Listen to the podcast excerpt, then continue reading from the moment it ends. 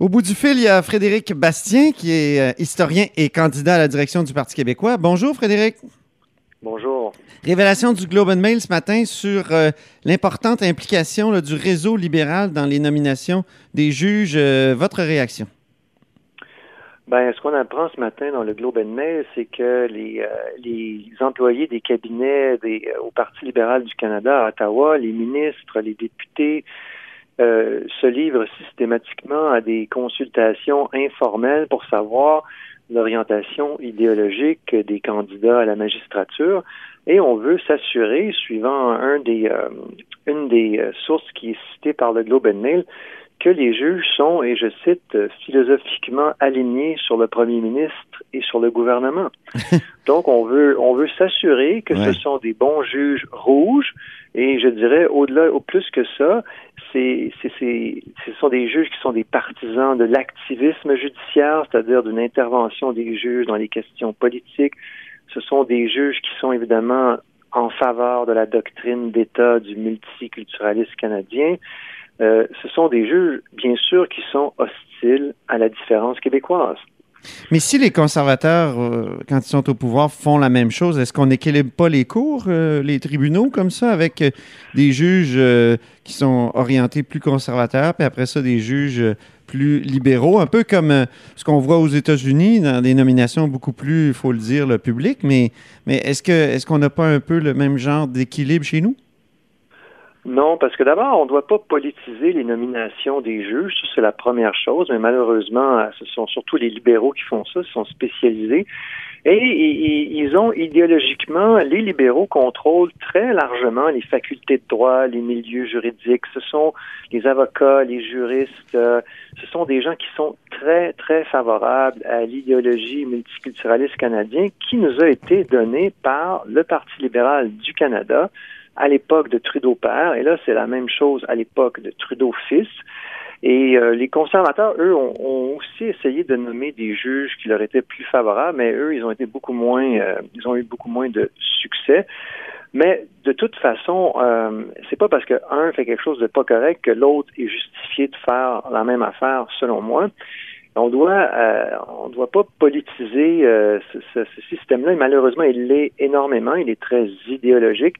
Et ce sont des juges qui, naturellement, vont être très hostiles à la loi 21. Alors, moi, je, en ce moment, la loi 21 est euh, contestée devant les juges fédéraux, et moi, je suis très inquiet. On va se servir de la Charte des droits, la Charte canadienne des droits et libertés, qui nous a été imposée sans notre consentement.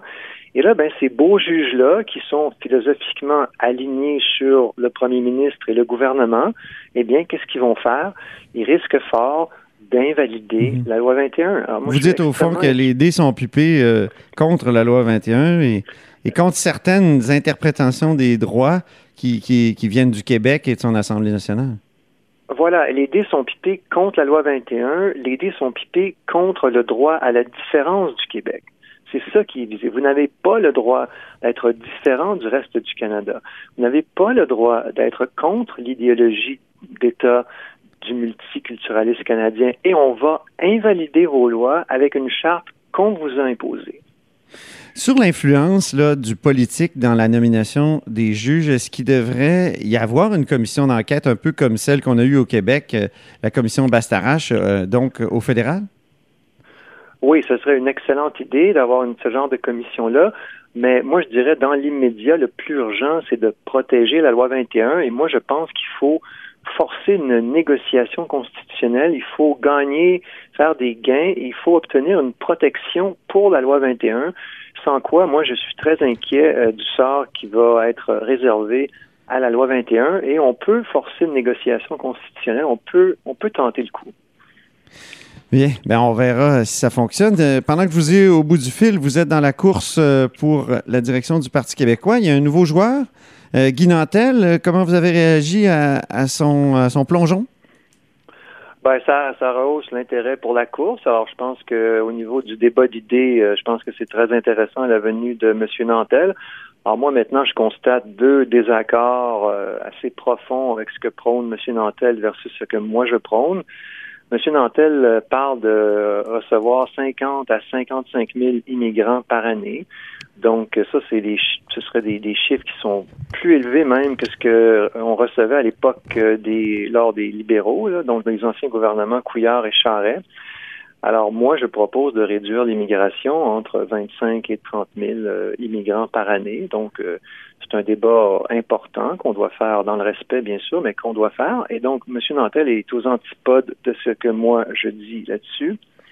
Mm-hmm. Et je constate aussi que M. Nantel, comme les deux autres candidats, souhaite avancer dans un référendum rapide dans le premier mandat. Oui. Alors, alors euh, moi, ce que je réponds à ça, c'est qu'il n'y aura pas de référendum dans le premier mandat parce qu'il n'y aura pas de premier mandat. Les Québécois, les Québécois, c'est simple, hein, c'est très très simple. Les Québécois ne sont pas là en ce moment. Alors moi, je propose une, une autre une autre approche. Premier mandat constitution, deuxième mandat référendum. Bing bang. Donc, on, on, force une négociation, comme je l'évoquais tout à l'heure, pour protéger la loi 21. Ce serait un des objectifs on a le pouvoir de le faire et on fera le référendum dans un deuxième mandat. Alors ça, c'est mon approche. Et mhm. euh, ce n'est pas celle de M. Nantel, ni celle de M. Gaudreau, euh, ni celle de M. Plamondon. Vous voulez utiliser l'obligation de négocier. Or, hier, je recevais le constitutionnaliste euh, Patrick Taillon à mon émission qui disait faut utiliser ça avec euh, parcimonie, avec euh, prudence, et il faut avoir la crédibilité quand même pour l'utiliser. Est-ce que vous n'êtes pas dans le même problème, c'est-à-dire la, difficulté qu'avaient déjà René Lévesque et, Claude Morin pour aller négocier une nouvelle constitution? Vous voulez sortir du Canada. Quelle crédibilité avez-vous? Ben, Monsieur Robitaille, je vous signale qu'en 1997, le Parti québécois a obtenu un amendement de la Constitution pour la mise en place de commissions scolaires linguistiques. Alors, par conséquent, on a fait ce gain, on a pris le gain qui était sur la table et on a continué à être euh, souverainiste. Il n'y a aucun, euh, il y a aucune antinomie euh, à ça, il n'y a aucune opposition.